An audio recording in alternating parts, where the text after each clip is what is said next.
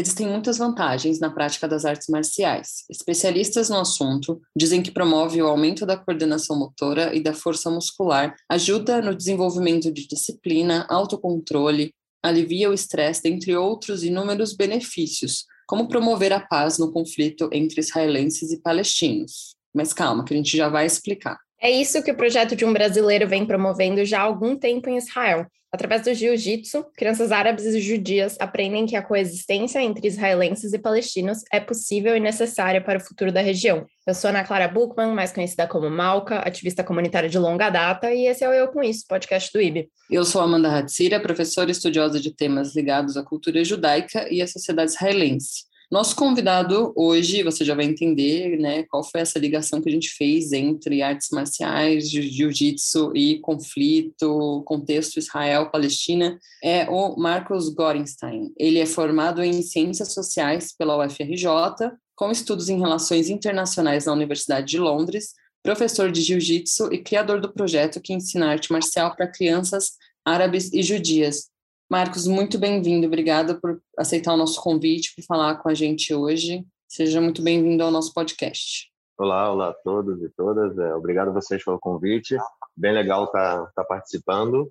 E, enfim, é, vou explicar então um pouco de, né, do projeto, como é que liga jiu-jitsu e, e esse, essa ideia aí de, vamos Só dizer assim, a gente só para a gente começar, antes de cair no projeto, que eu acho que, eu, que a gente quer conhecer também, mas eu queria, a gente queria saber um pouco da sua própria história, assim, com, com jiu-jitsu. Como que começou uh, o seu envolvimento com essa prática? Você já praticava antes de fazer aliar? Como que foi? Quando você fez aliar? Como foi a sua trajetória com, com, essa, com esse esporte? Então, o jiu-jitsu eu comecei a praticar muitos anos atrás, eu tinha 16 anos, né? Bem, bem novo, já vai mais de 20 e tantos anos.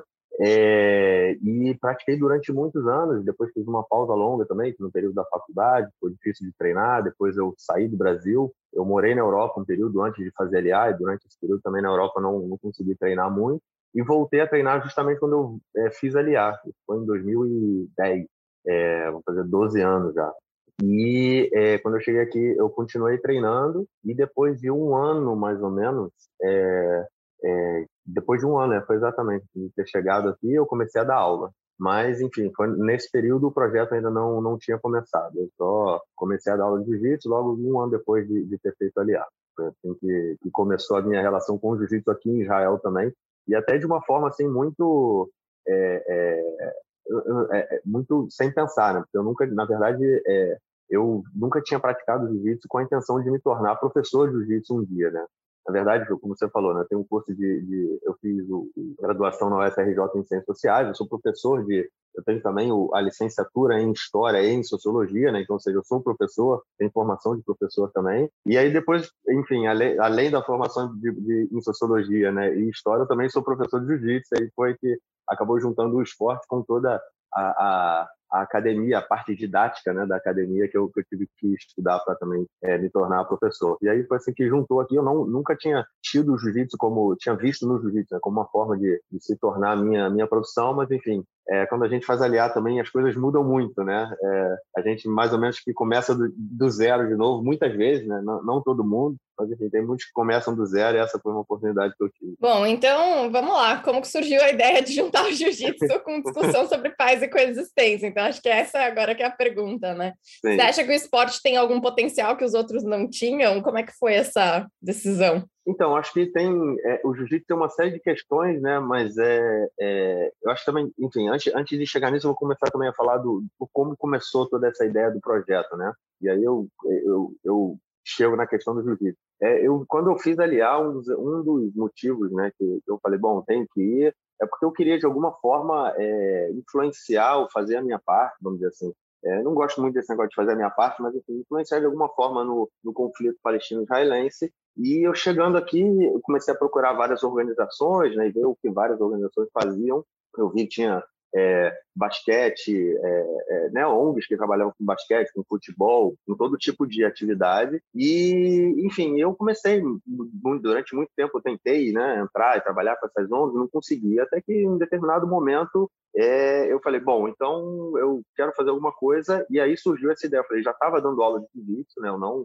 É, foi, eu já estava começando, não, não ligado ao projeto, mas eu já dava aula, tinha uns, quatro, uns dois anos, mais ou menos. E aí eu falei, bom, eu vou, vou eu, eu preciso fazer alguma coisa. E foi durante a guerra em Gaza, é, a guerra em 2014, né, que foi uma, uma guerra que durou um mês e tanto em Gaza, é, eu tava em, eu tinha eu tinha acabado de voltar para Jerusalém eu, não, eu, eu, quando eu fiz aliar eu morei no kibbutz, no kibbutz no norte um período depois eu fui para Jerusalém depois eu fui para o centro do país e acabei voltando para Jerusalém justamente é, no meio da guerra em Gaza. E um determinado dia assim eu estava andando de bicicleta em frente é, pela ciclovia em Jerusalém e vi um, uma faixa escrito em árabe em hebraico é, judeus e árabes se recusam a ser inimigos.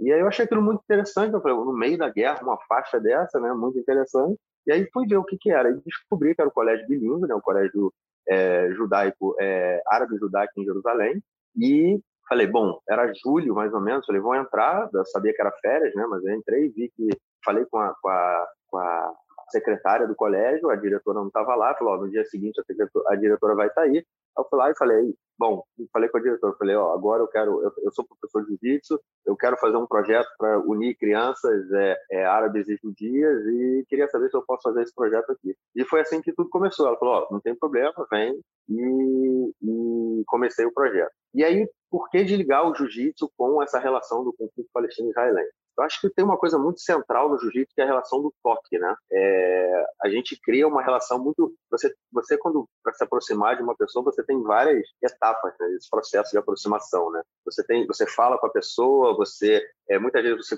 conhece com a pessoa por, por mensagem hoje em dia, né? O, o videoconferência e tudo mais, depois você conhece a pessoa ali, frente a frente, você fala com a pessoa, você toca com a pessoa, você abraça a pessoa, e a, relação vai mudando, né? Você vai se aproximando da pessoa. E o jiu-jitsu ele tem essa questão de você levar essa proximidade para níveis muito mais altos, justamente porque o toque está presente o tempo inteiro. Então você muda a relação que você tem, né? É com a, com a pessoa com, qual você, com a qual você está treinando. E o jiu-jitsu também tem uma questão que é, é diferente, né, de, é, de outros esportes, né? Que é, é o seguinte: é durante o treino né? A gente aprende uma série de movimentos que é, machucam. Né? Eles são movimentos que machucam. Podem machucar o seu, seu cotovelo, podem machucar o seu ombro, pode te enforcar. Então, no momento, e a gente, no o treino do jiu-jitsu, né, sempre tem, é, é, vamos dizer assim, luta, né? É, é, as crianças lutam, eles lutam, né? Fazem lutas em lutam uma com as outras e tentam ali aplicar os golpes, né? Que, que eu ensino durante a aula. Ou seja, a criança, ela participar disso, ela tem que confiar em, em quem ela está fazendo. Não só em mim, né, no professor que está ali é, é, é, arrumando a turma, né, tomando conta do que está acontecendo, mas também tem quem está fazendo ali com ele. Porque se, se a criança acha, ó, essa pessoa aqui, ela não vai não vai parar o golpe caso eu peça para parar. É, você não, se você não confia na pessoa, você não vai treinar com a pessoa. Né? E, uma, e quando, quando a gente fala de criança, no, no, caso de uma luta em que a criança se sente muito agredida, né? se é caso ela seja agredida, for nesses casos em que uma criança está enforcando a outra e a criança está sendo enforcada pediu para parar e a outra não para, é, muitas vezes elas não vão, é difícil reconstruir esse laço, porque é uma, uma agressão física, né? Então, é, é, é o laço pode se quebrar, não estou dizendo que quebra sempre, mas ele pode se quebrar e é difícil você reconstruir isso de novo. É, então, no momento em que a criança ela, ela permite né, que a outra ela possa cause alguma alguma dor nela e confie que ela vai parar no momento necessário, você constrói uma relação de confiança muito forte. Eu acho que esse é um, uma, um potencial do jiu-jitsu muito grande, nesse sentido de aproximar pessoas, né? criar relação de confiança. E por isso que eu acho, vejo né, um ponto positivo aí no jiu-jitsu para, vamos uhum. dizer assim, eu não acho, não acho é, é, resolver o conflito israelense longe disso, mas é pelo menos fazer com que as pessoas conversem, se aproximar, se aproximem um pouco. Né? É, isso é, é, muito real isso que você fala, que essa proximidade ela é bem maior, né? É realmente um, é corporal, é, é, é, além de tudo físico, né? Exato. É. é e você, né? É um Ole Hadash. Você fez aliar para quem não sabe, Ole Hadash, né? A gente pode traduzir como novo imigrante, aquele aquela, se bem que você já está aí desde 2010, né? É, Não... já passei, já perdi o estado, já perdi o estado. é, mas quem, né, quem faz esse movimento de aliar vai para Israel é, é, comumente chamado de Ali Hadash. Você acha que desse ponto de vista, né, é, a sua forma de ver o, o, o, conflito e a necessidade de encontrar a resolução para ele, agora que você acabou de tocar nesse assunto, é diferente do que quem já nasceu em Israel, convivendo, convivendo com o conflito desde o dia 1? Como que essa troca, como você enxerga que essa troca pode ajudar nesse sentido? É, eu acho, assim, para começar, o projeto ele nunca teve uma, é, uma linha política, né, no sentido de é, definir qual é a posição política que deve ser é, usada para solucionar o conflito palestino-israelense. Eu acho que a gente hoje, principalmente dentro da realidade que a gente vive aqui em Israel, a gente está muito antes disso. No sentido que antes da gente, antes de a gente chegar a algum momento de falar, de, é, de ter um debate sobre como a gente resolveria o conflito, a gente tem que falar, a gente tem que conversar, porque não está acontecendo, não está acontecendo hoje esse debate, né? principalmente no que diz respeito à sociedade, sociedade civil israelense e palestina, os debates são muito pontuais, são com organizações é, e aí são sempre né, as organizações, vamos dizer assim, da esquerda, né, é, e organizações de direitos humanos que buscam fazer esse contato, né? Mas são uma é, é pequeno, né? De qualquer forma, assim, tem, você tem vários movimentos, né, que fazem o, o contato com o palestino, porém é, o lado palestino, porém organizações que fazem conversas e o conhecimento total são são menos ainda, né? Então, assim, antes de mais nada, eu acho que a gente é, é importante a gente ter essa esse tipo de, de, de debate, esse tipo de projeto, para justamente para influenciar o debate, né?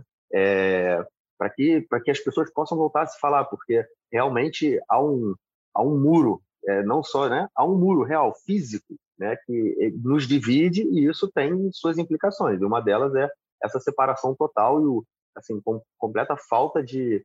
A gente tem uma. É, tipo, são duas realidades completamente distintas, né? Assim, é, ninguém precisa saber o que está acontecendo lá direito do muro, né, na Cisjordânia, é, porque é o que acontece lá, entendeu? Então, assim, nós estamos de cá, do lado de cá e essa separação é muito real. Então, a gente, eu acho importante realmente essa questão desse do debate, né? Agora, sobre o meu ponto, eu, se eu sou diferente por ter feito aliar, é, para começar, desde que eu fiz aliar, eu mudei tanto, acho que tanta coisa são 12 anos já aqui, depois é o, status de Olé Haddad, né, do novo imigrante, é de 10 anos. Então, assim, é, todos os direitos que um novo imigrante tem, é, depois de 10 anos, é, deixa de, eu deixo de ser imigrante, agora não sou mais.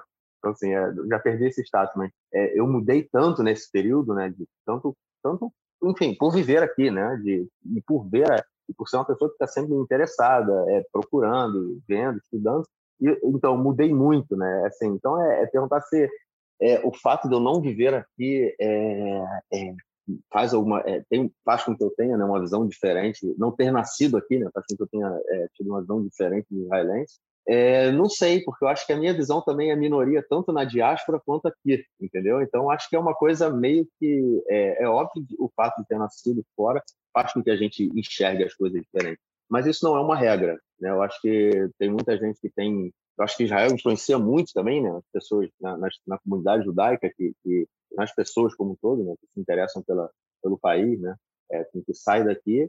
É, mas é, é o, obviamente que o fato de eu ter, não ter nascido é, aí aqui, né, faz com que eu tenha é, fez com que eu tenha tido visões diferentes, mas enfim, também o fato de ter mudado muito, ter aprendido muito esse esse período é, é também é, é bem bem interessante. Vou aqui trazer para uma questão, talvez a gente até caia na sociologia, tá? Marcos, mas uma coisa que a gente ouve bastante em relação ao conflito, né? Principalmente do lado palestino, é, é uma recusa, né, na participação de uma normalização da ocupação, né? Então, geralmente você recebe muito o não engajamento, porque se você engaja, significa que você está aceitando a questão da ocupação. É, como que você enxerga essa questão no entorno do, do projeto e você conseguiu e eu entendo que estava numa escola só, né? Então, eu não sei se você conseguiu expandir além da escola e conseguiu engajar essas pessoas. Então, é, durante em 2015, em março de 2015, eu comecei também a, a fazer, eu abri uma turma em Chevron. É, eu não sei se é, é vocês conhecem, sei, bom, enfim, é, a gente está contando dos ouvintes, né? não sei se vocês conhecem a realidade de, de Chevron, mas assim é uma cidade, né? É, a cidade onde está o túmulo dos patriarcas, né? a Marata Martelá, que a gente fala em hebraico. É, então, é uma cidade que ela tem em torno de 250 mil palestinos. É, ela é dividida é, em 90%, ela é chamada de H1, que é Hebron 1, né? que é, uma, é, é a parte que é completamente controlada é, militarmente e, e administrativamente pela autoridade palestina, né, chamada região A, e tem uma H, H2, né, que é onde fica a o, o túmulo do, dos patriarcas e o antigo Chut, né, a antiga feira de Hebron, é, que representa 10% da, da área né, da, da, cidade, e nessa região vivem 25 mil palestinos e 600, mil, e 600 judeus. É, ou seja, a gente tem uma cidade que tem 275 mil palestinos e 600 judeus vivendo. É, é uma cidade, a parte de Hebron, né, a parte israelense de Hebron, é, assim, é, é, o, é, o, pior lugar que eu já tive, que eu já fui assim na minha, na minha vida. É, pior no sentido de uma energia muito ruim. É, a gente vê coisas absurdas acontecendo em Hebron. É, quando a gente fala muitas vezes, né, a gente ouve também muitas vezes a questão de falarem de apartheid e a ocupação e tudo mais, é, eu acho que é o exemplo principal disso. Né? Uma cidade, como eu falei, a parte israelense ela é 25, 25 mil é, é, palestinos vivem, é, com 600 judeus e mais uns 600 soldados também. É, os palestinos são proibidos de atravessar determinadas ruas da cidade, são ruas onde só judeus passam, e é uma cidade onde é, a violência contra a população palestina que vive perto dos assentamentos judaicos ela é muito grande e, e muito absurda, né? É, lembrando que é, agora me fugiu o ano exatamente, 2001, se eu não me engano, teve o, é, o assassinato no, no, túmulo dos patriarcas, né, na, é, do Baruch Goldstein, né, que era um, um, colono americano, e ele entrou no túmulo dos patriarcas na hora que estava tendo uma re, a reza dos muçulmanos, ou no final, alguma coisa assim, enfim, e matou 20 pessoas e acabou sendo morto também é, pelas pessoas que estavam lá, acabou sendo inchado e. É, e foi de lá também, né, daquela, daquela região onde saíram ali, vamos dizer assim, é, não, não dá para dizer ordem, né, mas da onde o, o assassino do Rabin, ele foi, é, inclusive ele foi no enterro do Baruch. Ah, não, porque foi depois. Enfim, para não me enrolar nas datas. Mas o assassino do Rabin, ele esteve no em Hebron também, ouviu é, é, o que os rabinos de Hebron tinham a dizer sobre o que o Rabin estava fazendo do, do, acordo com os palestinos. Ou seja, é uma região muito radical. É, para quem conhece o atual é, a atual história de Israel, né, tem a política de Israel, tem o, o deputado Ben-Gvir, né, que é um ultra radical carranista, ele vive em Hebron. Enfim, é uma região muito radical, onde coisas é, absurdas acontecem o, o, tempo todo. E eu consegui abrir uma turma lá, na, nessa parte israelense, né? É uma organização chamada é, Jovens contra os Assentamentos, uma organização palestina, que luta para se manter, para manter a casa deles, porque a casa deles, da organização, ela fica bem no centro, é entre vários assentamentos, vários prédios, né, que são ocupados por judeus é, israelenses, e a, a luta deles é para se manter ali. Então, eles sofrem agressões cotidianamente, né, tanto do, do, dos colonos quanto do, do, exército, e eu consegui abrir uma turma ali. Eu fui até lá, falei que eu tinha o objetivo de criar uma turma de jiu-jitsu, é, e o outro e de, daqui, ali em Hebron criar uma e abrir uma outra turma de jiu-jitsu em Jerusalém, no caso num colégio judaico só com judeus, para que eles pudessem fazer aí a, a é, para que não só, né, para que enfim eu treinaria eles separadamente, mas é, é faria o é, treinos em conjunto até para não só jiu-jitsu, mas também é, a ideia era fazer com, com, que eles conversassem, né, com que eles se conhecessem, começassem a trocar ideia. É, e aí, entrando né, na sua pergunta sobre como eles receberam isso, é, um, é, foi muito interessante. Teve pais de alunos que não aceitavam a ideia deles encontrarem com israelenses. Eles não tinham nenhum problema é, de, de das crianças terem aula comigo, é, mas não, mas eles tinham problema da, da, dos filhos dele encontrarem com outros israelenses. É, mas outras, mas as crianças queriam. Muitos deles vieram me perguntar: ah, é, é, a gente vai encontrar com israelenses? Eu falei: ah, a ideia é, é que sim. Aí alguns deles falaram, não, eu, eu quero, eu vou. Outros falaram que não, entendeu? Mas é, mas eu acho que sim, tratando de Hebron também, a, a questão é muito mais séria, né? Porque o contato deles ali com um colono, né? A visão deles de israelense, né? o que eles acham que é o israelense, que é o que eles acham que o israelense é o colono que está ali do lado dele, é, é, muito mais difícil, né? Torna muito mais difícil esse tipo de, de proximidade. Mas mesmo assim, tinham pessoas que estavam ali de, é, é, disponíveis a, a fazer isso. É, foi uma turma que durou, né, essa ideia toda durou aí seis meses só, porque foi é, em setembro né, de 2014 começou a, a, a, foi chamada Intifada das Facas, né? Foi um período que houve vários atentados terroristas é, com, com facas. E aí eu tive que parar o projeto, né? Em Chevron também ficou, ficou bem tenso. E aí eu parei o projeto e não consegui voltar depois. E, e enfim, foi um período aí, já tem bastante tempo, mas foi, sem sombra de dúvida, um, um, uma, uma experiência que, que me ensinou bastante. Sem dúvida. E Hebron realmente uma região tensa. Eu não conhecia essa história. Dei até um Google aqui sobre o Baruch Goldstein, que... Em que ano foi? Foi em 1994 94, e ele foi ah, responsável isso. pelo assassinato de 29, é, 29 palestinos nessa caverna dos patriarcas, em Hebron. Foi, foi por isso História... que eu confundi que o, o, o, assassino do Rabin, ele foi então no enterro de Baruch Goldstein e isso está no filme que fala do último dia de Rabin. Foi isso, é. Uau. E aí ele ouviu, é, tipo, os é. rabinos falando, né? Nossa, tenso. É. é Bom, e, e, falando, né, a gente está falando, né, de preconceito, discriminação, ódio, né, tem muita gente que fala que essas coisas todas, elas não nascem com ninguém, né, faz toda parte de uma construção social, né, adquirida aí é, com o passar da, da, da, sua criação, da sua formação, né. É, com as crianças no jiu-jitsu, né, a partir da sua experiência, você sentia que algumas delas tinham essas preconcepções, que precisava é, você falou, né, que você também promovia além dos encontros é, para a prática em si, né, do jiu-jitsu também tinha esses momentos é, de conversa, como, como que era, né? Essas coisas surgiam, né? Eles via, vinham, tinha essa visão de que o colega que estava ali junto com eles era alguém desse outro lado, né, muito distante. Como que esse diálogo acontecia para além dos ensinamentos do jiu-jitsu, aprofundando um pouco mais essa questão? É, então, nessa, é, na turma de Chevron eu não consegui fazer esse tipo de, de encontro, porque é, eu tive uma dificuldade muito grande, na verdade, para montar a turma em Jerusalém.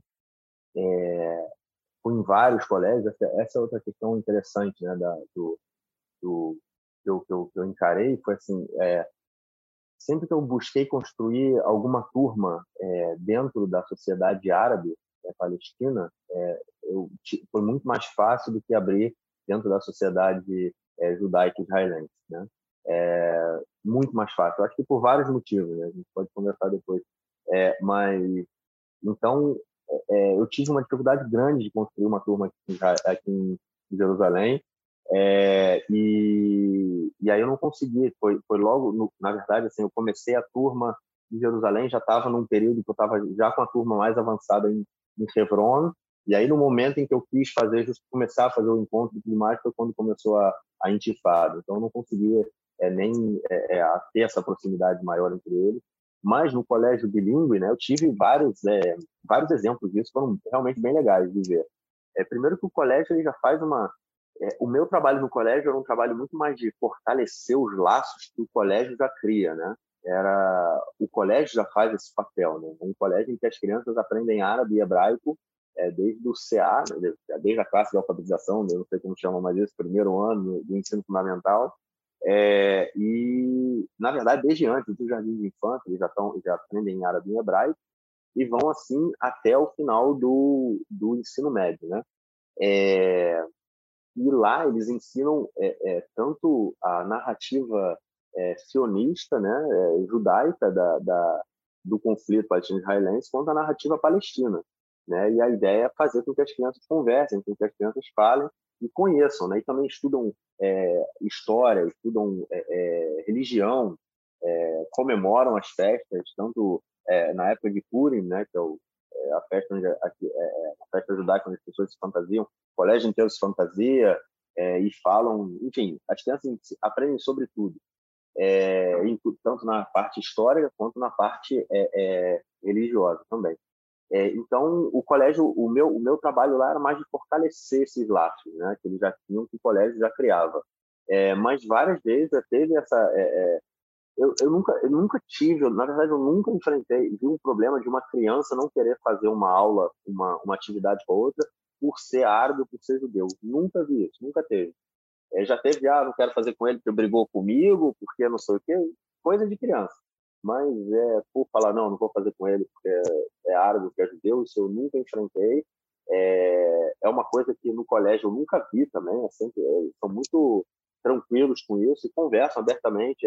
Ah, o meu pai era judeu, minha mãe é árabe, ou meu, é, é minha mãe é russa cristã e meu pai é árabe, enfim. É um colégio que ele não é só, né? Ele, o colégio acaba sendo um guarda-chuva é, para é, é, é, crianças que também vêm de, vamos dizer assim, casamentos mistos, né? Então, é, dentro da, da própria concepção é, judaica de quem, da concepção religiosa de quem é judeu, né?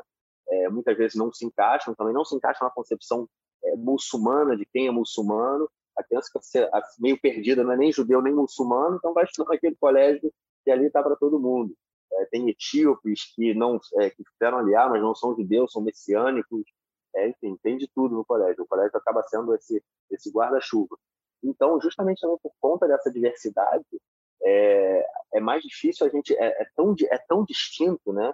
É, a gente é mais difícil a gente ver esse tipo de e, tão e tão aberto a questão não só é distinta, a questão é tão aberta também é que é difícil ver esse tipo de, de confronto, de conflito, né? Até em momentos de crise, né, que a gente teve é, guerras e, e, confrontos e as aulas continuaram, é, o colégio ficava como uma bolha, né? Tipo, o que acontecia lá fora é óbvio que tem uma influência lá dentro, mas enfim, ficava ali bem bem leve. A gente não sentia, não sentia tensão entre crianças árabes nem em momentos de crise fora do colégio.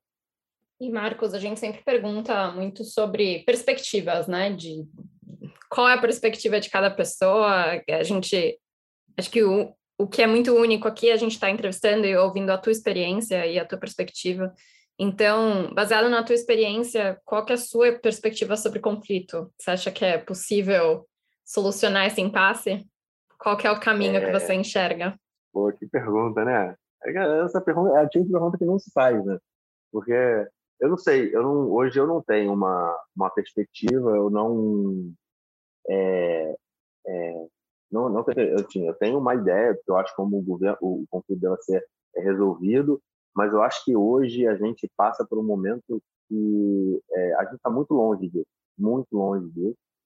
É, não acho que isso vai ser resolvido num, num curto espaço de tempo. É, o mundo está mudando muito, mudando muito rápido, é, os palestinos, o sentimento que eu tenho, é, estão ficando para trás com todas essas mudanças, né?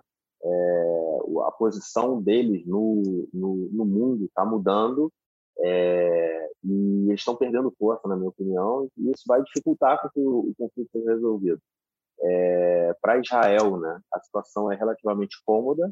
Né, a gente viu isso nos últimos nas últimas, na última, mais de década, né, desde que o, o Netanyahu começou aí o seu, o seu reinado né, de 12 anos, é, a gente teve o período em que o que o Netanyahu implementou foi a, a, o gerenciamento do conflito. Né? A gente não precisa resolver o conflito com os palestinos, a gente vai gerenciar o conflito. E é isso que ele faz. Né? Isso foi feito durante 12 anos, em nenhum momento tentou se sentar, teve, é, é, se sentar e, e fazer discussões mais sérias sobre resolver o conflito a sociedade israelense durante esse período de Netanyahu também. Né? A gente teve aí, vamos dizer assim, também uma prosperidade econômica é, para grandes setores né, da, da sociedade israelense, não para todo mundo, mas para grandes setores. É, e é, é, isso também faz com que a questão do conflito seja mais esquecida. Toma-se isso também o muro que nos divide né, e que faz com que a gente não tenha contato com os palestinos. Né? É, ou seja, a gente está muito longe, é, não só da resolução, mas também, apesar de estar muito perto é, é, geograficamente, a gente está muito longe fisicamente. Né? Então, é, eu hoje realmente perspectiva para a resolução do conflito eu vejo vejo muito poucas. Eu não vejo hoje é, nenhum que não haja, eu acho que não há hoje nenhuma liderança israelense, nenhum governo que se construa aqui em Israel no próximo período, por conta de todo o quadro político que a gente tem e seja um governo que vá é, tentar resolver a questão do conflito palestino-israelense. É, a gente teve agora esse governo de um ano que está acabando, que é, não só fez o que o Netanyahu né, fez também, como também aprovou a construção de mais casas, mais assentamentos né, na Cisjordânia. É, enfim, temos eleições aí daqui a alguns meses, vamos ver o que vem pela frente, mas é, não há, é, é no cenário político israelense, na minha opinião, uma liderança política forte é, e com interesse de resolver o conflito e também nenhum apoio tão grande dentro da sociedade israelense para que é, para que é, é, o conflito seja pago. Eu acho que é o conflito seja resolvido. Eu acho que a gente está chegando num momento em que é, o, o preço a ser pago por Israel para resolver o conflito ele é muito maior. Quer dizer, a gente já passou desse momento, na verdade. Né? Ele é muito maior do que o preço é, que é pago é, para gerenciar o conflito. Então, é, isso é uma, é, é, só toda essa mudança no quadro geopolítico que a gente tem. Eu, eu particularmente, eu acho que é, é, a minha geração não vai ver a resolução desse conflito. Acho que é meio, meio vamos dizer assim, é, catastrófico, né? Essa visão assim. De, não, não, vou dizer que é pessimista, não é questão de pessimista ou otimista. É, é, realista, né? Um pouco. Realista. É, acho. não, não, é. Não é que eu esteja, ah, não vai. Não, eu acho que a, a realidade exatamente mostra para gente. A gente está longe, está muito longe de resolver. É, não sei, não sei se é, tem alguém que seja capaz de a gente falou com a Daniela Crash, né, que é uma jornalista e também mora aí, ela, a perspectiva é essa, assim, a situação é muito complexa, né, como ela, usando as palavras que ela disse, não é nada preto no branco, Israel está sempre num cinza, né, não dá para dizer que uma coisa é uma coisa ou fazer previsões e com toda essa bagunça, essa dissolução de governos, né, são cinco já já vai caminhando para a quinta eleição em quatro. Nossa, é, então é uma loucura, uma loucura. não é um negócio que dá para prever, né? É, tudo. E, e é uma assim, é uma a, a política aqui também, é, ela está tornando tão radical, né? Acompanhando o mundo inteiro, né? Não está diferente do que acontece no mundo inteiro. Mas essa radicalização também tende a, a, a, o que a gente viu, né, no ano passado, é, durante o conflito, é, aqui dentro de Israel, tipo, é, linchamentos entre árabes e judeus, né, é, tiro e tudo mais, é uma de uma radicalização absurda, né, uma coisa. É, e o, enfim, eu falei lá do deputado Ben Gvir, né, ele ontem eu, eu ouvi no rádio, que a gente está muito longe ainda das eleições, é, não é não é momento para a gente estar é, falando, debatendo pesquisa eleitoral, né, muita coisa ainda vai mudar, mas, né, o deputado Ben Gvir, né, que é esse ultra ultra direitista, ele, o partido dele já tem 10 cadeiras, que é uma coisa assim, é, é quase 10% do parlamento. É de se levar em consideração, ele pode ser o fiel da balança para a formação de um governo. E no momento que ele é o fiel da balança, ele tem força. No momento que ele tem força, ele pode virar ministro. E aí, e aí, é, respirar fundo. respirar fundo. É, tensão aqui é no Brasil, a gente também está em ano eleitoral. Otimista. Ah, é, é. sim. Então... Esse ponto é otimista. Sim, aguardemos, né? E, e para encerrar, né, a nossa conversa tá ótima, mas nosso tempo é limitado, né? Eu queria até para encerrar, o, acho que o episódio com um pouco mais de otimismo também. É, queria que você falasse um pouco sobre é, se você acha que a educação, né, mesmo é, a educação através do esporte, ela pode se influenciar positivamente todo um país, se aprender sobre coexistência desde cedo realmente faz diferença, e se você tem ainda é, em mente expandir né, esse projeto para outros territórios, se ainda existem projetos também como esses em Israel, qual é a sua perspectiva? É, enfim, é, tem outros projetos como esse também, né? Como eu falei, tinha um, é, é futebol, tinha basquete, é, tem de surf, se eu não me engano, também. Enfim, tem alguns. É, e eles estão sempre disputando, né? Isso é uma coisa que eu aprendi muito rápido também quando eu comecei lá o projeto. É uma disputa muito grande pelo, pelos doadores, né? Essa é a questão central. Então, é, fica uma, uma luta meio, é, meio, como é que chama isso? Um querendo ali pegar o do outro e é meio, meio complicado. Mas tem vários projetos trabalhando nesse sentido, né? Eu acho que é, não só é, com crianças, o que é fundamental, eu acho que muda muito é, a relação que se tem, mas precisa ser precisa sair da sociedade civil precisa ser é, não só é, uma, é, é uma questão organizada por determinados setores da sociedade uhum. precisa é, ser política de governo política, política pública. Exatamente exatamente. Porque senão não se mantém porque senão não tem força não tem é, não tem como chama? Financiamento suficiente. Tem toda essa questão das pessoas ficarem correndo atrás de doador. No momento em que isso é política de governo, você muda essa perspectiva. Então, é, eu acho que é fundamental para que isso aconteça, até porque é, lá no colégio, é, e aí são, são dados bem interessantes, questões bem interessantes, por exemplo, é, durante todo o tempo que eu tive lá, né, os oito anos que eu trabalhei, sempre eu tive a maior parte de alunos eram árabes, né? E aí eu acho que há vários motivos para isso. A gente tem é, na, a maioria também árabes de Jerusalém Oriental, né? O, o, o colégio fica bem na fronteira, em, é, uma parte da fronteira, né? É de Jerusalém Oriental com Jerusalém Ocidental. Para quem conhece Jerusalém, fica ali bem perto do, do estádio de Jerusalém, é, do estádio Tebe.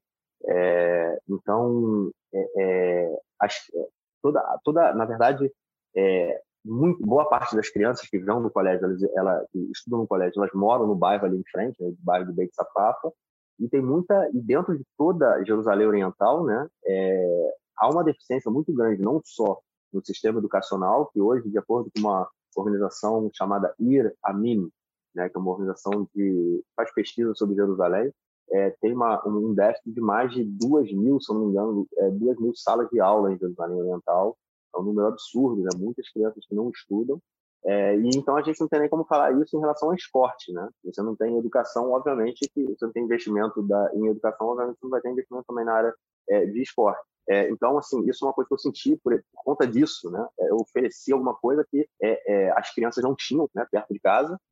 Por outro lado, as crianças judias, em todo o bairro, em Jerusalém, em quase todas as cidades do país, você tem o que chama de matnas, que é o centro comunitário. Então, o centro comunitário organiza essas atividades. É todos os tipos de rugim que chama, né? Que são atividades. Então, você tem é, tudo tem esporte, tem dança, você tem teatro, você tem arte, então, as crianças têm isso, as crianças dias têm isso perto de casa, né, o que as crianças árabes não têm. É, então, é, isso foi um dos elementos que eu acho que me fizeram com que eu tivesse mais alunos árabes que judeus. É, porém, durante esse ano, esse período que eu tive lá, houve uma mudança muito grande também no número, né, é, no, no equilíbrio entre árabes e judeus. Quando eu comecei, era em torno de 60% de árabes e 40% de judeus. Hoje eu não tenho esse número, mas é, é menor, porque eu, me, eu acompanhei durante o período é, que eu, durante esse período que eu trabalhei lá, né? E isso estava mudando, né? Essa, essa balança estava tipo aumentando o número de árabes, diminuindo o número de judeus. E eu fui percebendo isso também com meus alunos, né? Que já tem uns três anos, quatro anos, e todos meus. Ah, não, esse ano na verdade eu tive uma aluna judia. É, nos outros anos eram sempre só alunos árabes, né? É, ou alunos de, de casamentos mistos, mas casamentos mistos, mas que falam árabe em casa. Isso é muito interessante também. É, enfim, é, eu acho que é, é, tem toda essa questão da educação. No momento que fosse, se, se, fosse uma coisa de política pública, o colégio seria mais fácil o colégio manter esse equilíbrio, né? Até porque você tem muito preconceito, né? Porque um, um, as pessoas não querem mandar o, o filho para o colégio, para que colégio, não quer estudar com árabe. O colégio ele fica também numa, isso é outra questão interessante. O colégio ele fica num bairro chamado Pat, que é um bairro de é, um bairro é, é, vamos dizer assim relativamente pobre de Jerusalém. Fica atrás também num bairro chamado é, Catamone, que é um bairro bem pobre. É, e a, a, a, discussão de, é, de paz, de coexistência, vamos dizer assim, é uma discussão de classe média alta, não uma discussão de classe média baixa. Eu acho que isso é importante a gente ter em mente também, que a grande maioria do, dos meus alunos é, eram são alunos com pais que são médicos, pais que são é, professores é, universitários, é, pais que são é, é, médicos em diretores de hospital, já tive engenheiro, advogado, um monte de advogado. então, é, tipo, classe média alta, né? É, isso é importante ter em mente. Então, a própria população que vive ao entorno, a população judaica que vive no entorno do colégio, não manda os filhos para lá. Né? Isso é, é, é bem, bem, interessante. Então, a, a, educação e qualquer esse projeto tem que ser uma política de Estado. Se for é, é uma política é, somente da sociedade civil, é óbvio que é fundamental, mas não vai ser o suficiente. Isso é importante. E eu espero que seja, espero que seja em breve, né? Rapidamente, porque é, é importante, uhum. né? o futuro do país. Né? Sim, total. Bom, quero te agradecer muito, Marcos, pela sua participação ah, de hoje. Para quem está ouvindo a gente, para lembrar aqui, então, hoje a gente falou com o Marcos Gorenstein, que é formado em Ciências Sociais pela UFRJ, com estudos em relações internacionais na Universidade de Londres, é professor de jiu-jitsu e criador desse projeto, né, até hoje ensinar arte marcial para crianças árabes e judias. Muito obrigada pela sua presença. Seja sempre muito bem-vindo no nosso podcast. Obrigadão a vocês, obrigado pelo convite, foi bem legal participar. E precisando também só fazer uma propaganda, né? Que enfim, eu tenho um outro claro. podcast que eu faço com o João. Sim, né? por favor. tem um podcast lá do Conexão Israel que a gente faz. É Exato, é a gente já gravou algumas vezes aqui com o João. Sim, sim, sim. É Nossos amigos do Conexão. Boa, é. fazer o jabazinho aí, claro. É, é um podcast de notícias de Israel, um podcast semanal. É, sai geralmente todo sábado. É, a gente já está aí no episódio quase 150, está quase três anos no ar. Então, para quem nunca ouviu, procurar Conexão Israel ou do lado esquerdo do muro. E a gente toda semana está aí com as principais notícias. Muito legal. A gente se vê por aí então, Marcos. E lembrando, se você quiser mandar uma mensagem para a gente, agora temos o nosso próprio e-mail. E é só escrever para o eu com isso, arroba institutoisrael.org. E eu, e o Eu Com Isso está em diversas plataformas de áudio, como Spotify, Orelo, Apple Podcast, Google Podcast, também no canal do YouTube do IB. E não esquece de seguir o IB nas redes sociais. Até quarta que vem.